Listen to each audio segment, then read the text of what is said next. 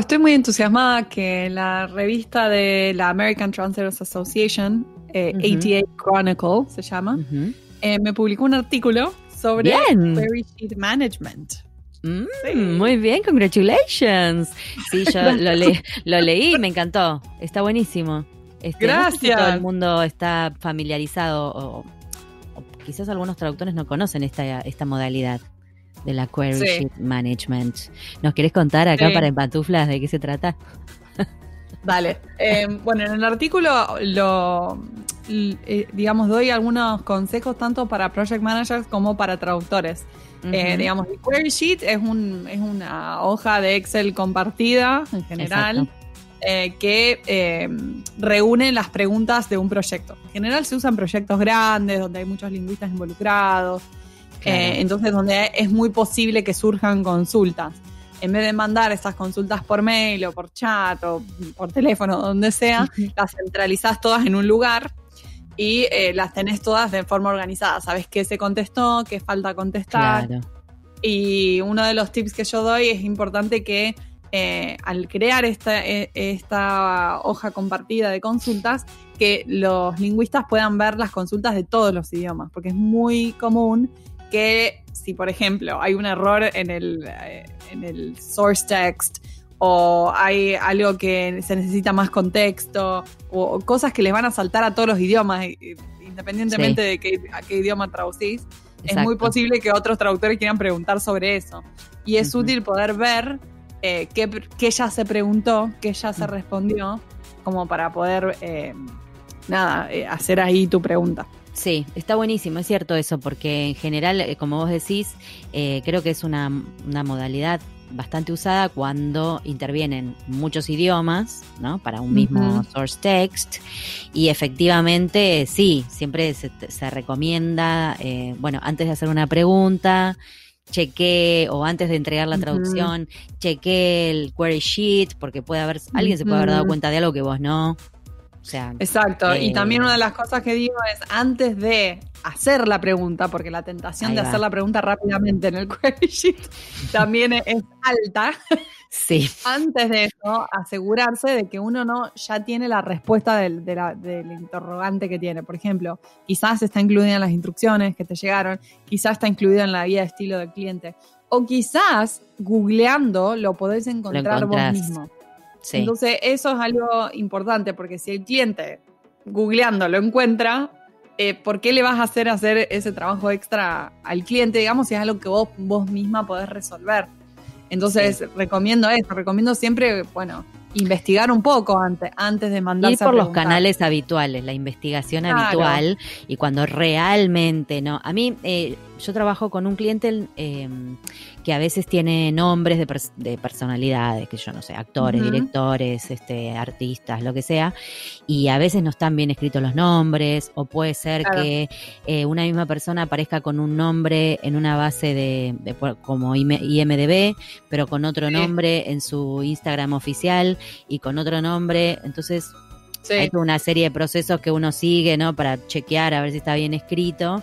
Claro. cuando ya no te quedan, o, tenés discrepancias, o tenés dudas, o hay algo que realmente es un garrón que en el source eh, lo mencionen mal, entonces ahí avisas. Decís, bueno, mira, me engañito. sobre todo con, está buenísimo lo que con los orientales, ponele, porque uno no sabe cómo, o sea, no los conoces. No es tan sencillo para uno en español entender si un nombre, eh, no sé, en coreano, en chino, en japonés está bien escrito, o es la misma persona, o es otro, ¿entendés? Sí. Pasa mucho eso. Está bueno lo que decís, Pau, porque muchas veces pasa y que hay problemas con el, texto de, origen, ¿no? Entonces, una de las cosas que yo también recomiendo es tener eh, quizás dos pestañas dentro de la, de la query sheet eh, una para reportar ese tipo de cosas, reportar errores o cosas que, están mal en el source o demás, y otra para hacer preguntas, porque una de las cosas importantes de la query sheet, sobre todo si es un proyecto grande con mucha gente involucrada, es importante ir al punto cuando haces la pregunta. Y es importante tratar de preguntar siempre algo que la persona que recibe la pregunta te puede contestar con sí o no. O sea, sí, rápido. Close-ended questions. Eh, sí o no porque te va a ayudar mucho más, mucho más a obtener la respuesta más rápido. Y es menos trabajo, es menos tedioso, digamos, para la persona que está gestionando ese proyecto o, incluso para el cliente. Y algo que me encantó que incluiste es el tema de las manners. porque es, como una obviedad, es una obviedad, pero a veces uno no se da cuenta, o hay gente que no se da cuenta, que por ser directo peca de bruto, porque de repente, digo, uno quiere hacer las cosas rápido, estás apurado, bueno, se entiende, ¿no? Eh, tanto del lado del traductor como del lado del PM o del cliente, digo. Pero esto de, ¿esto qué es? No, o sea, no. could you please confirm tal cosa? yo, creo que tiene que ver también con, con algo cultural, porque hay algunos idiomas que tienen más Em, que usan más vocabulario del de, inglés justamente. Es, could you please, would you please provide more context? Uh, thank you for pero se usa mucho más eso que en otros idiomas que son más directos por ahí y no están usando el please, please, please, please todo el tiempo. Eh, pero sí lo veo un montón en, en, query sheets compartidas con otros lingüistas donde eh, o no se pregunta una pregunta, o sea, directamente se dice qué sé yo, this is untranslatable, no se puede traducir esto. Claro, ok. Eso como que no, resulta como que no estás eh, proporcionando una solución. Claro, ¿qué hacemos con esto? ¿Y qué hacemos? Che, muchachos. Fíjense, no sé qué hacen con esto, pero no, no se puede traducir. Eh, no, tenés que, tenés que proporcionar algún tipo de, solución, ¿no? O, o, sugerir algo, quizás. Mira, por ejemplo, decir, mira, esto no se podría traducir a la cultura de destino por tal razón. ¿Les parece bien transcrearlo y, en, vez de usar esta otra expresión? Algo así, ¿no? Pero vos decís, algo que vos le proporcionás una solución al cliente. Como experto en tu idioma, le estás dando la posibilidad de decir, bueno, sí, hace eso o no. Está bueno tener en cuenta que no es una problem sheet, es una query sheet. O sea que en lo posible tiene que haber preguntas y respuestas, soluciones, propuestas. Preguntas y respuestas, me encanta eso, me encanta eso. Y sí, y tener cuidado de cómo, cómo uno presenta la pregunta, porque si uno pregunta, sí, what is this?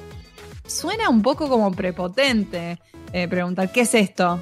Quizás eh, armar la pregunta de una forma que sea como más fácil de leer para el cliente, más fácil de contestar. Y también es como que indica, me parece a mí que es como un indicador del tipo de servicio que está recibiendo el cliente.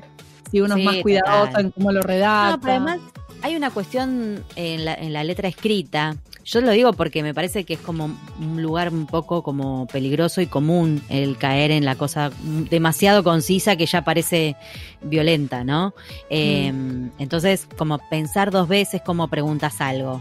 No solamente para que sea más fácil de contestar, sino para cómo cae del otro lado. Del otro lado no te conocen muchas veces no saben quién sos, no saben qué cara tenés, no saben tu tono de voz. Somos no lingüistas, o sea, trabajamos con la lengua, trabajamos con el material escrito, con las palabras. o sea que y recibís las cosas, recibís de las cosas de otra manera. A mí me pasa, más allá de que no, no soy una persona muy sensible tampoco, digamos, en ese sentido, sé que estamos todos apurados, pero de repente a veces cuando recibo eh, eh, de las editoras, ¿no? Algún comentario, decir, no te cambié esto por, por tal cosa o tal otra cosa, bueno, de que te comentan, digamos.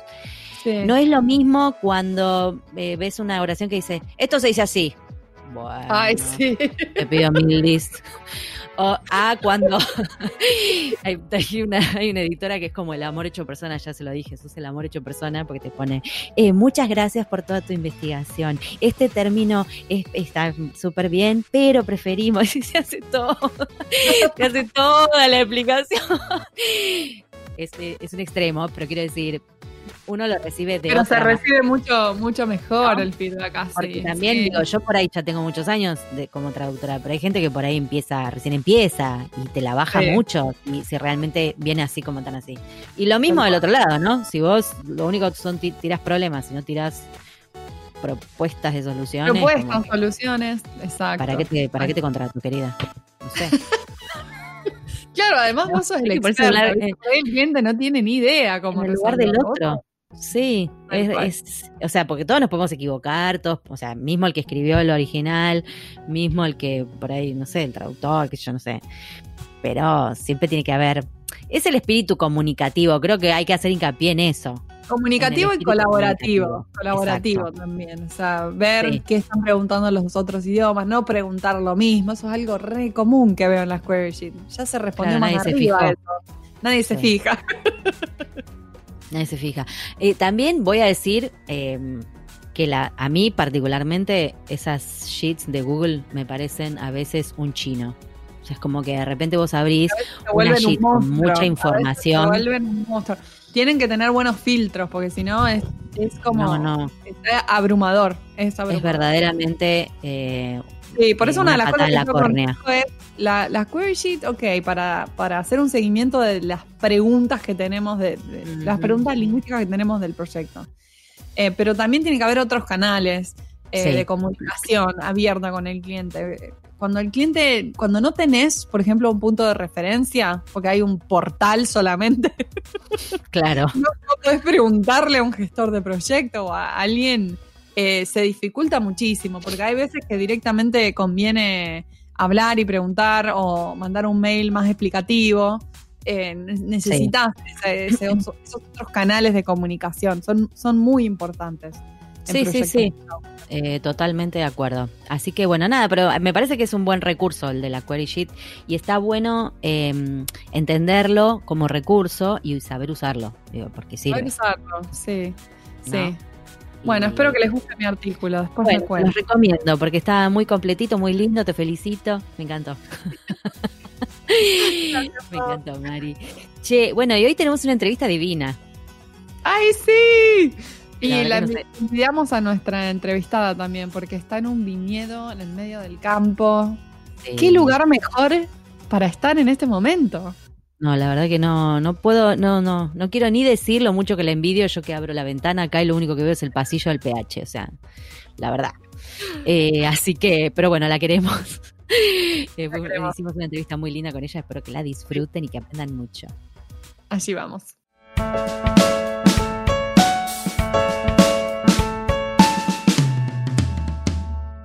Hoy tenemos el gusto de hablar con Soledad Agüero. Ella es traductora de inglés egresada de la Universidad Nacional de La Plata y también cursó estudios literarios en Bélgica, en el marco de la beca Erasmus Mundus, otorgada por la Unión Europea a estudiantes latinoamericanos con desempeño académico destacado. Durante los años sabáticos que se tomó en la facultad, estudió y trabajó en distintos países como España, Bélgica, Brasil, y si bien ni los estudios ni los trabajos estuvieron ligados a la traducción, esas experiencias le sirvieron mucho para su desarrollo profesional. En el año 2011 se incorporó al Ministerio de Agricultura como traductora in-house y a partir de entonces se dedicó exclusivamente a la traducción de los sectores agrícola y ambiental. En el año 2013 se mudó a San Rafael, Mendoza, a una finca con viñedos y frutales en el medio del campo, divino. Y Soledad lidera su empresa de traducción y trabaja principalmente en los ámbitos de horticultura y agtech. Bienvenida Soledad a En Pantuflas. Bueno, muchas gracias. Un gustazo. Qué lindo, es un gusto tenerte. Eh, te, estamos envidiando mucho esos viñedos, Isabel. Sí, es muy lindo. Especialmente ahora con la pandemia. Eso mismo iba a decir. En, el contexto de pandemia es el mejor lugar para estar.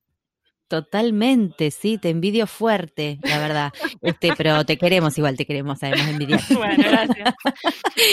Che, ¿y qué onda? ¿Estás Ay, pues ya está, ¿eh? mirá que nosotros nos invitamos solas, pero ya que nos Yo invito a todo el, mundo.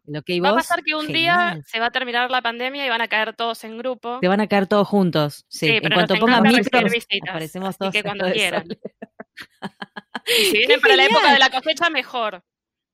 Eh, obvio. Qué divino. Sí, igual no nos íbamos a poner tan pretenciosas, ¿viste? Si podíamos. Yo fui una sola vez a San Rafael, un fin de semana de Semana Santa. Me dijeron que era la Tierra del Sol y llovió todo el fin de semana.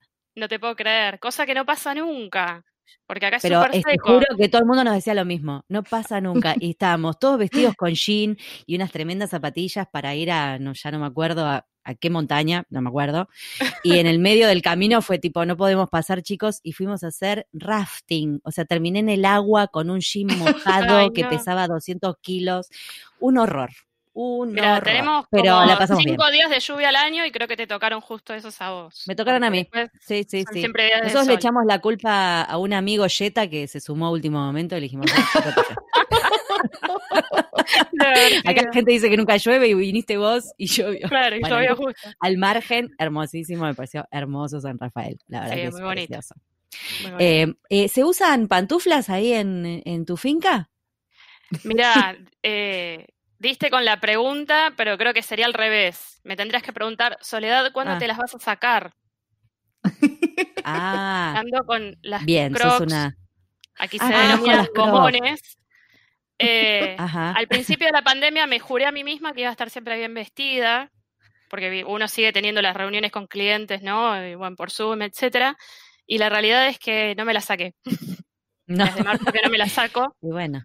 Ahora estoy tipo, es la, la bella y la bestia, yo vendría siendo la bestia, me cuesta un montón ponerme un calzado normal para salir de casa. Ay, no, espera Así que, sí, pantuflas a full. Y pero en Zoom no se ve, querida, estamos todos igual, o sea, de la mitad para arriba.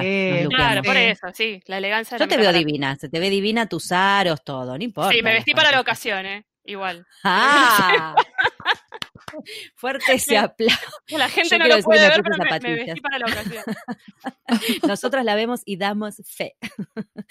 bueno, Sole, la verdad, bienvenida, un gusto tenerte acá. Eh, te queríamos preguntar primero de todo, eh, esto que, estuviste estudiando y trabajando en distintos países, ¿no? Y que eso te marcaron como profesional. Eh, ¿en, qué, ¿En qué sentido sentís que te, que te ayudaron a trazar tu camino como traductora? Mira, yo diría más bien no tanto como trazar mi camino como traductora, sino que me sirvieron, me dieron muchas herramientas que en su momento no, la, no, digamos, no me di cuenta que las estaba incorporando, pero que hoy en día me sirven un montón. Me refiero a herramientas de negociación, de manejo del tiempo, eh, de gestión de proyectos. Eh, no sé, por ejemplo, eh, me acuerdo cuando trabajaba en Brasil, en Brasil trabajé en un hotel, trabajaba de recepcionista. O sea, ese era el, ese era el nombre, el técnico, digamos, ¿no? Recepcionista. La realidad era que era un polirrubro, porque hacía de todo. Hago tutti, claro. Sí, eh, desde, no sé, eh, contratar a los proveedores, pagarle, gestionar el personal, pagarle al personal, pagarme a mí misma, eh, atender a los, a, a los huéspedes. Y mm, bueno, ahí por ejemplo, la negociación a full. Me acuerdo una vez, era un mm. feriado largo en Brasil, estaba el hotel, ocupación total, o sea, no había una habitación libre. Mm. Y llegaba un matrimonio muy importante de, Río de Janeiro que venían a pasar la luna de miel, nada menos que la luna de miel. Nada más ni nada menos, claro. El hotel estaba en el centro con vista al mar, cuestión que ellos se llegan, hacen el check-in, se van a la playa, qué sé yo, cuando vuelven todos milanesa, pues viste, cuando vos volvés de la playa, salvo en la revista Caras, que siempre están bonitas, Divino, sí. milanesa, se les rompe la bomba de agua. No. Del hotel. Imagínate hotel, ocupación total, bomba de agua rota. Y bueno, ahí fue, imagínate, ellos en una suite súper cara porque era exclusiva, qué sé yo, empezar a negociar con todo el mundo para que no se fueran, porque si no se quedaba el hotel vacío con gente sin pagar. Así que a unos mm. regalándoles noches de hotel, a otros regalándoles excursión, y bueno, ahí viste, fue más o menos, ahí fue creo que desarrolla full. Eh, no, me muero. La habilidad de negociación. Negociación y adaptación. Con una agencia es un poroto al lado de lo que al lado de lo que fue esa experiencia. No, claro. Bueno, pero es, es así lo que vos decís. Muchas veces en el momento uno no se da cuenta de las habilidades que desarrolla en otros rubros y que después vuelven a uno, ¿no? Como sí, sí, lo que te queda en la piel. Y otra cosa re importante de viajar, ¿no? Es esto de que te da la sensibilidad cultural que te da estar en otros países y como entender un poco mejor tu propia cultura. Ni hablar. A causa de que aprendes de otras culturas, como que te das cuenta, ah, nosotros somos más bien así, con razón. Sí, incluso también con el tema del lenguaje, porque bueno, yo también eh, viví en España y trabajé en España, entonces bueno, también fue aprender un nuevo idioma, se quiera o no, porque me acuerdo que cuando llegué lo primero que me dijeron es, tú has venido aquí a currar, y claro, currar en Argentina es robar, entonces yo me, me ofendí. Y dije, ¿cómo me van a tratar de ladrona si yo recién estoy llegando a este país? Por favor, yo vengo a trabajar. Y claro, bueno, o sea, después no. Este, ¿Qué, ¿Qué, quiere decir currar? Es trabajar. trabajar. Ah, es trabajar. Claro, me preguntaron claro, si había ido a España a trabajar y yo me estaba ofendiendo. imagínate, la persona se pensó que era una desquiciada porque me supe. además uno Encima viniendo de Argentina con el estereotipo, ¿no? Que nos acompaña a todos lados, como que ya te lo tomas mal. Sí, no, pará, soy argentina, pero no soy chorra. Claro, Así que bueno, nos, nos, encantaría hablar sobre tu experiencia como traductora in-house en el Ministerio de Agricultura. Sí. ¿Cómo, ¿Cómo era ese puesto? ¿Qué tipo de materiales traducías? Todo lo que nos quieras contar. Bueno, la verdad es que ese fue mi primer trabajo, con, en, digamos, dentro de la traducción específicamente, eh, y fue la mejor experiencia que pude haber tenido como primer trabajo, eh, tanto por lo laboral eh, mm. como por lo humano, porque estaba, era un equipo de dos traductoras más, éramos tres, y mm. la verdad es que, bueno, Paula y Alejandra tenían toda la experiencia del mundo, me formaron eh, como traductora. Yo cuando entré al ministerio estaba súper, hablando en términos agrícolas, súper verde. Eh, todavía estaba estudiando, entonces había muchas cosas que no sabía. Eh, me enseñaron, me acuerdo del día que llegué y Paula me dijo, manejas, estas son las memorias de traducción, ¿qué herramienta manejas? Y yo no tenía ni idea de ni qué era el Trados, porque eso no lo habíamos visto en la facultad. Así que bueno, de la parte humana, excelente. Y en cuanto a lo laboral, fue muy desafiante porque, bueno, fue empezar realmente ahí, digamos, a enamorarme de la parte agrícola. No tenía experiencia, venía de, la, de una ciudad, así que imagínate que mi contacto con el campo, con el verde, era el verde de la plaza. Sí. Y de repente estaba traduciendo sobre cultivos. Em, era muy lindo porque traducíamos eh, distintos documentos que presenta Argentina en los organismos en los que forma parte, como por ejemplo la FAO, la Organización de Naciones Unidas para la Alimentación y la Agricultura, o la OIB, que es la Organización Internacional de la Viña y el Vino, etc. En fin, digamos, distintos organismos internacionales en los que Argentina participa y también eh, acuerdos de cooperación con otros países en materia agrícola. Así que era. Sí, aparte es un país con, mucho movimiento, digamos, en lo que es agricultura. Tal cual.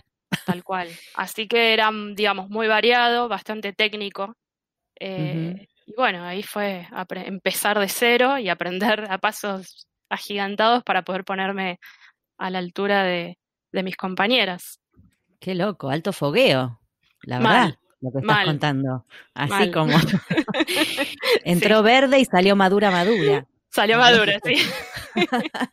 ¿Y cuáles son los principales desafíos o las, principales características que tiene la traducción agrícola? Uf, eh, heavy. Eh, creo que el principal desafío es eh, la cuestión lingüística. Ahí te voy a citar a vos, Pau, ah, mira, qué bien. Sí, los, Ay, yo digo muchas pavadas, Soledad, pensalo bien. No, no, te voy a citar en algo que, la verdad me hiciste matar de risa en el momento y después lo analicé y dije, es tal cual.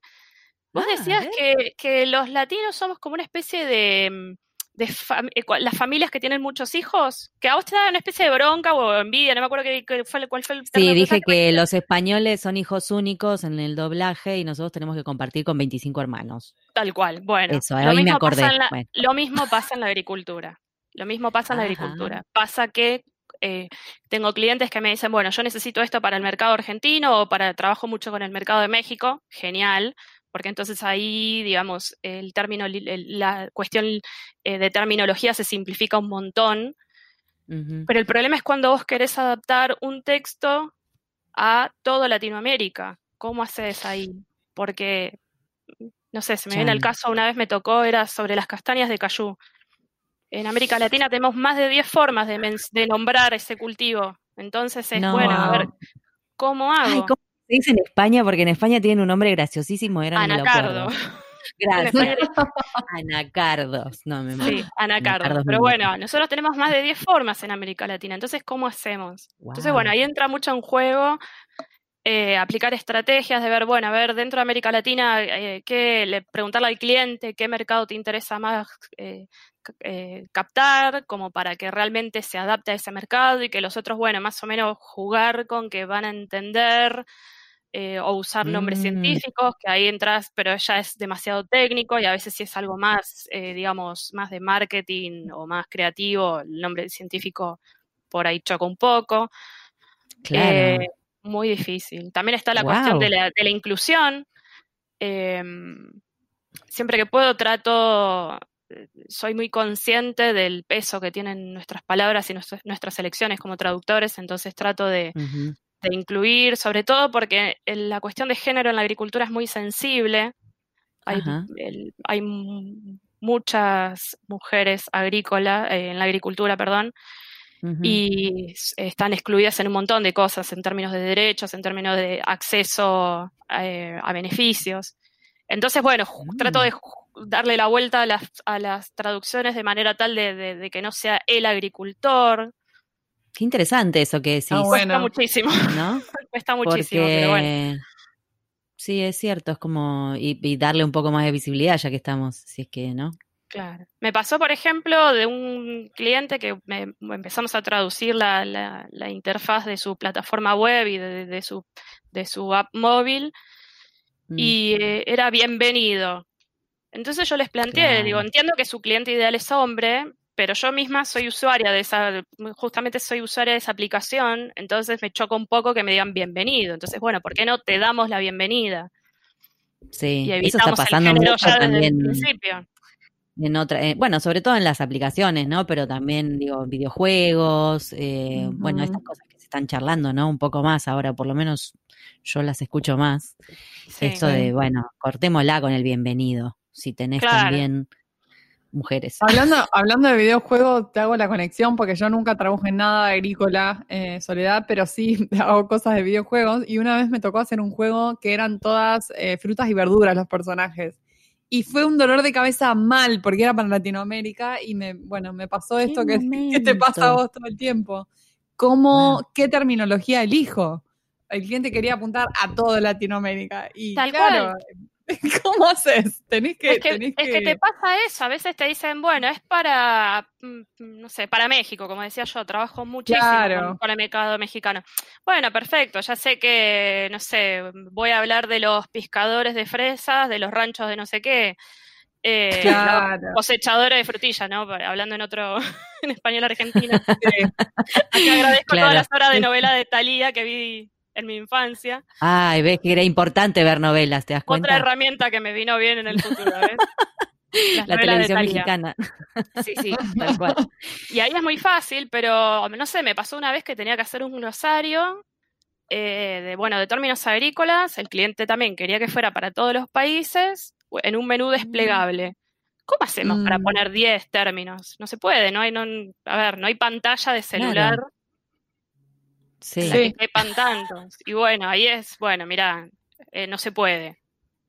Fíjate a ver. Sí, es como, es como, un equilibrio total todo el tiempo entre, bueno, ¿qué hago? Elijo lo que dice la mayoría de Latinoamérica, por ejemplo, en el caso de México, bueno, son, son quienes más tienen habitantes en el país.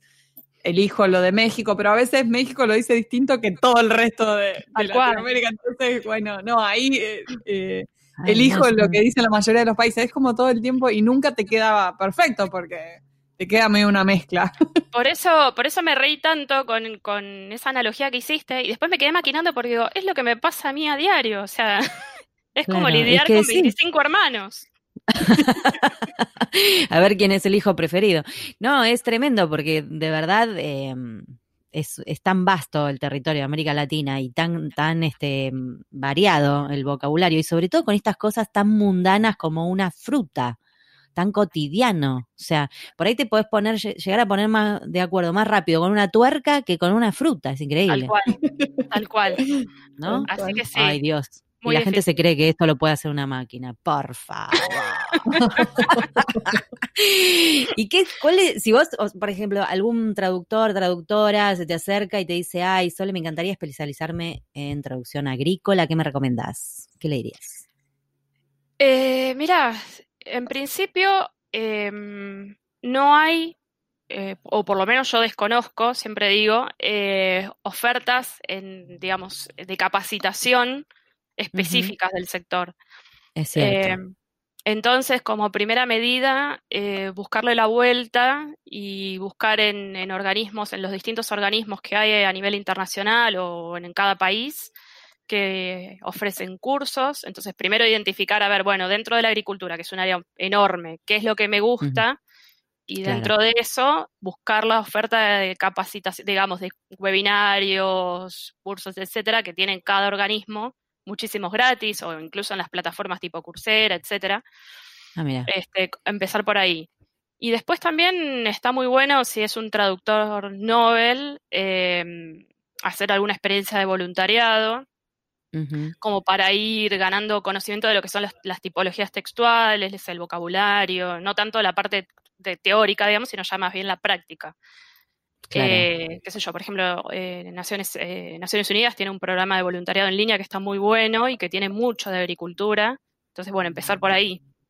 Y a eso te iba a preguntar, ¿en qué, ¿en qué organizaciones? O sea que ya Naciones Unidas está buenísimo. Naciones Unidas está buenísimo. Después, por ejemplo, yo colaboro, ya no es una cuestión de para ganar experiencia, sino por una cuestión de creencia personal. Yo colaboro con una ONG que se llama Mongabay, que es una, ONG ambientalista, es muy grande. Eh, y yo me encargo de, junto con otro, otros traductores, no, no soy la única, eh, de las traducciones al español. Este, es como, yo lo siento que es como mi forma de aportar desde mi profesión, ¿no? A la causa ambiental. Me interesa que la gente pueda tener acceso en español a esas noticias. Este, pero sí hay un montón, es cuestión de buscar en, poner en Google organizaciones, ONGs o organismos y, ofrecerse. Claro, claro. Y después ya, bueno, apuntar eh, a agencias o a clientes directos del área. Total. Sí, pero la verdad que es una, es una gran novedad que, que, que existan también estas organizaciones con las que puedes colaborar y de paso ganar experiencia en este tema en particular. A mí me parece el planeta lo más. Claro, a mí me parece que es una, opción muy válida y muy linda. Yo trabajé, también colaboré con Naciones Unidas con el programa de voluntariado y la verdad que las traducciones mm. estaban muy buenas, eran muy interesantes los temas. Y después es eso lo que uno hace, si después trabaja con, con la FAO, por ejemplo, son las mismas traducciones, entonces, bueno, ya es una experiencia muy válida. Eh, entiendo que, bueno, no todo el mundo está dispuesto a trabajar gratis. Este, hay gente que no le gusta y que mm, prefiere hacer otra cosa, pero me parece que está muy bueno como primera experiencia o, si no, para, digamos, destinar un, poco de tu tiempo. Como ya te digo, yo lo sigo haciendo y, no, es por la experiencia, sino por, por el placer de contribuir desde, este, desde mi lugar, digamos. Total. Sí, contribuir también con tu experiencia, porque en definitiva, después de que uno hace un camino, también de alguna manera devuelve un poco, ¿no? Todo lo que obtuvo de algún lado de la vida. A mí, me encantaría que, nos cuentes, Soledad, si en tu experiencia como traductora in-house, eh, cuando decidiste montar tu propia empresa, ¿qué, qué, qué cosas aplicaste de esa experiencia, de haber ya haber trabajado eh, traductora in-house en otra empresa? Mira, la verdad apliqué todo, todo lo que aprendí. Eh, mm. Como les contaba, cuando yo empecé en el ministerio era nueva, todavía era estudiante, no tenía idea de cómo se manejaba un proyecto, qué involucraba un proyecto de traducción. Y ahí en el ministerio aprendí, aprendí, bueno, cuando se recibe el documento, primero, digamos, el cliente era el ministerio mismo, ¿no? Pero digamos, cómo el trato con el cliente, eh, cómo se establecen los plazos, cómo se gestiona un proyecto, desde la traducción a la revisión, bueno. Eh, y esas son cosas que, yo en la facultad no las aprendí. Entonces, la verdad es que me sirvió muchísimo porque hoy en día yo me sirvió para conocerme a mí misma también, ¿no? De saber qué capacidad tengo de traducción diaria, cuánto puedo traducir, cuánto tiempo le tengo que asignar a una revisión.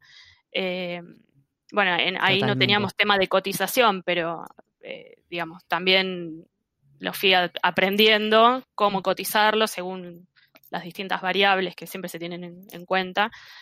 Eh, así que la verdad es que me sirvió un montón. Hoy en día siento que, ese primer trabajo me sirvió en, todo, a nivel laboral y a nivel personal sin duda.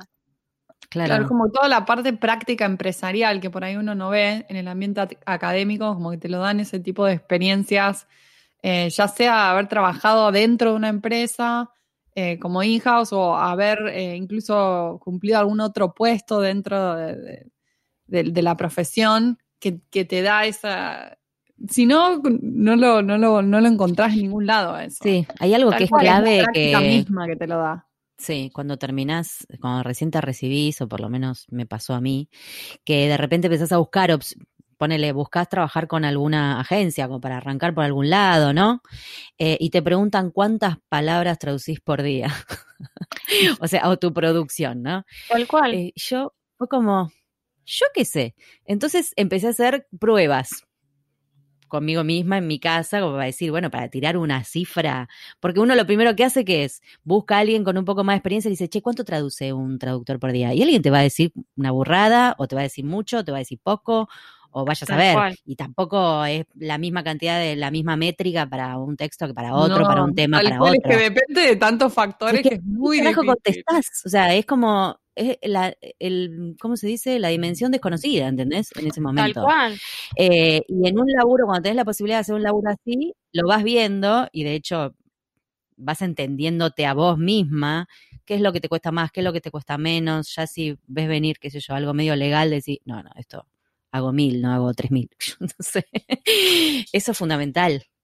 Tal cual, y también mm, no solo, digamos, la parte de, las palabras o la parte de cómo gestionar un proyecto, sino también me sirvió muchísimo a la hora de, las herramientas. Porque ya te digo, cuando yo entré ahí no sabía lo que era el Trados, no sabía lo que era una memoria de traducción, no sabía cómo se usaba. Y ahí fui aprendiendo distintas, distintos, el uso de distintos tipos de herramientas, de qué es lo que se, qué es lo que se necesita para revisar, para traducir, qué, qué, es mejor, qué, qué no está tan bueno.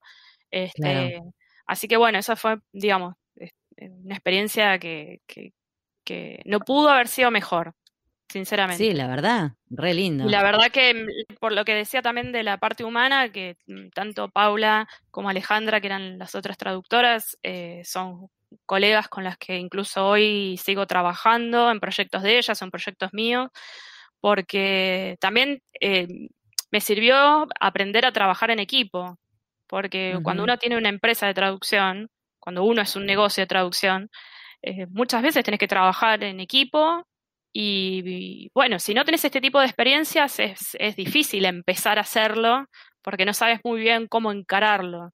Entonces eso también me sirvió muchísimo porque hoy en día yo sé que recibo algo muy grande y, sé cómo gestionarlo para trabajar en, en, equipos.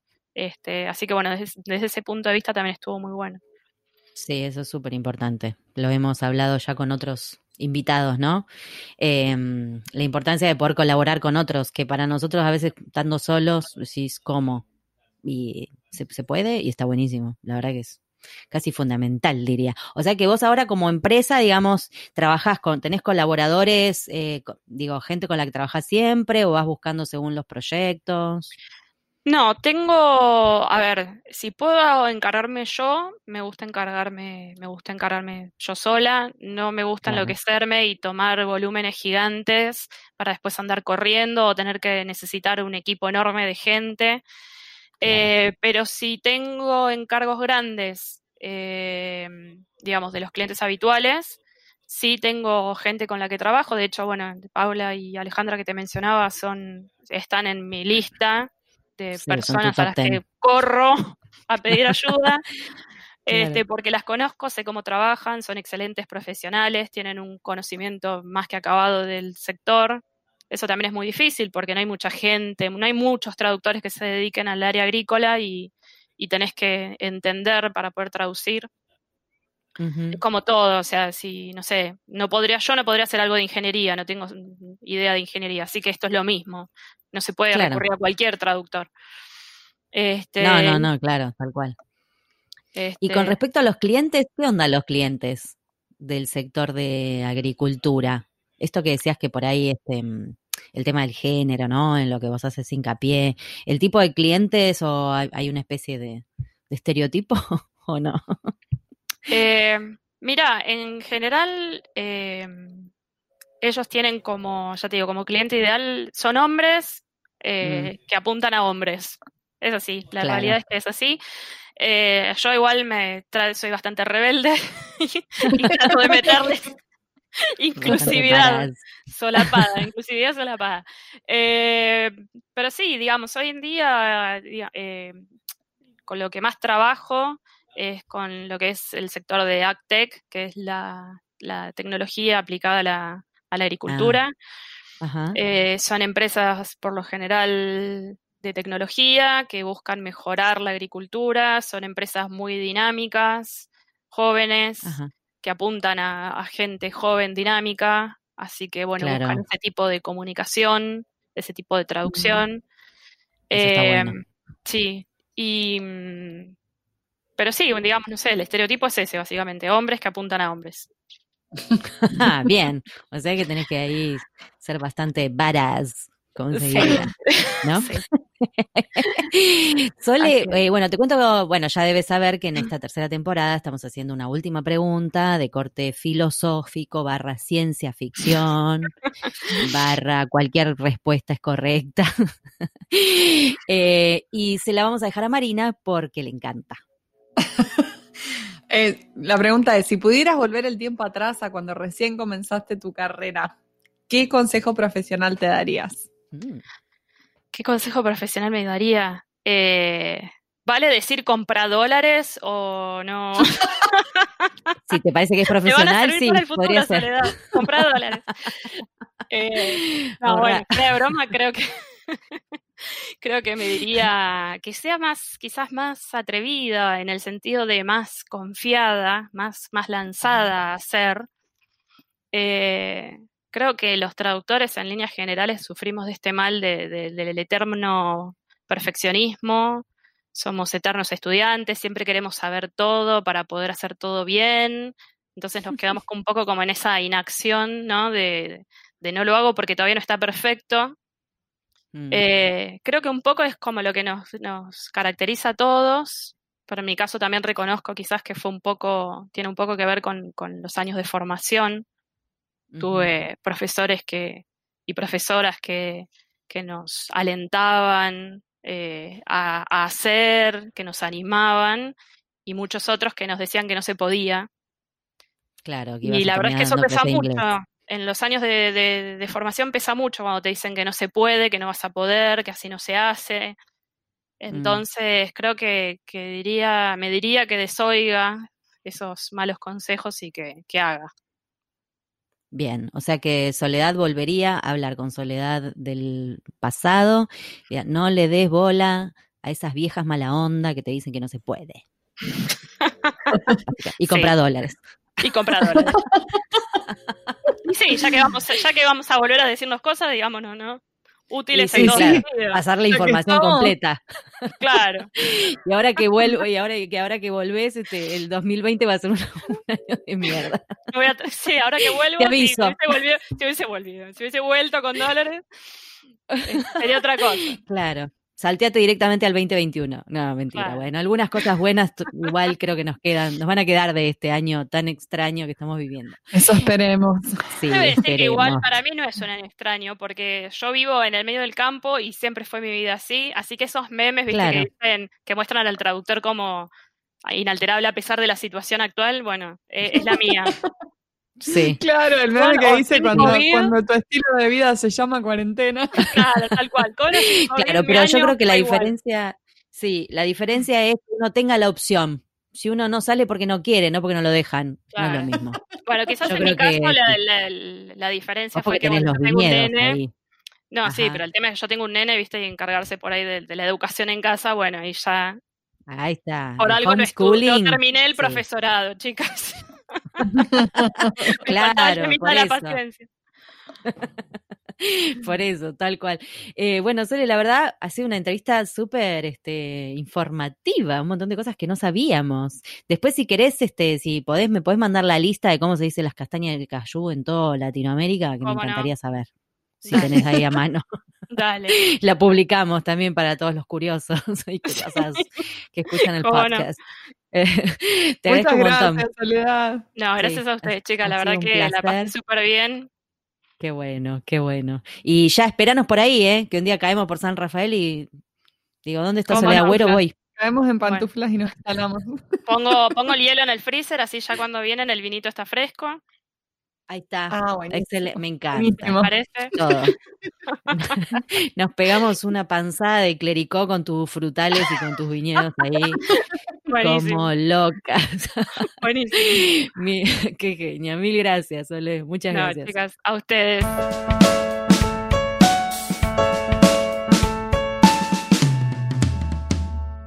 Y ahora con ustedes, el momento catártico del programa. Los invitamos a escuchar al traductor karaoke.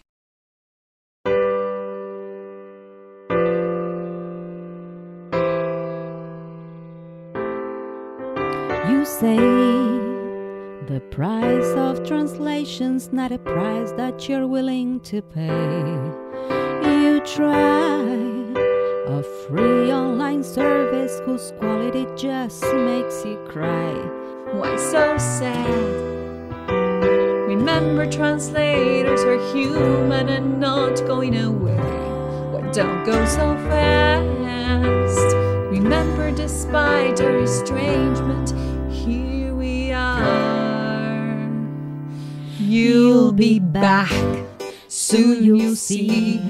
Google Translate can't compare to me. You'll be back, time will tell. You'll remember that I served you well. We're here to last, and monopolies fall. We'll be through it all. When your text is clear as mud, we can send an error-free on-time job to remind you of a love. Da da da da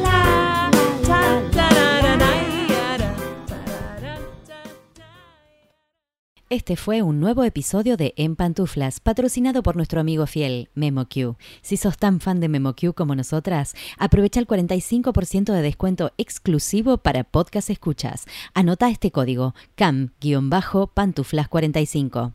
Podés encontrar todos los episodios del podcast en nuestra página en guiondelmediopantuflas.com y suscribirte para escucharlos apenas salen en iTunes, Spotify y Google Podcast. Prohibí su reproducción en la Argentina, en Los Ángeles, Marín, Buenos Aires, Pantuflas al virus.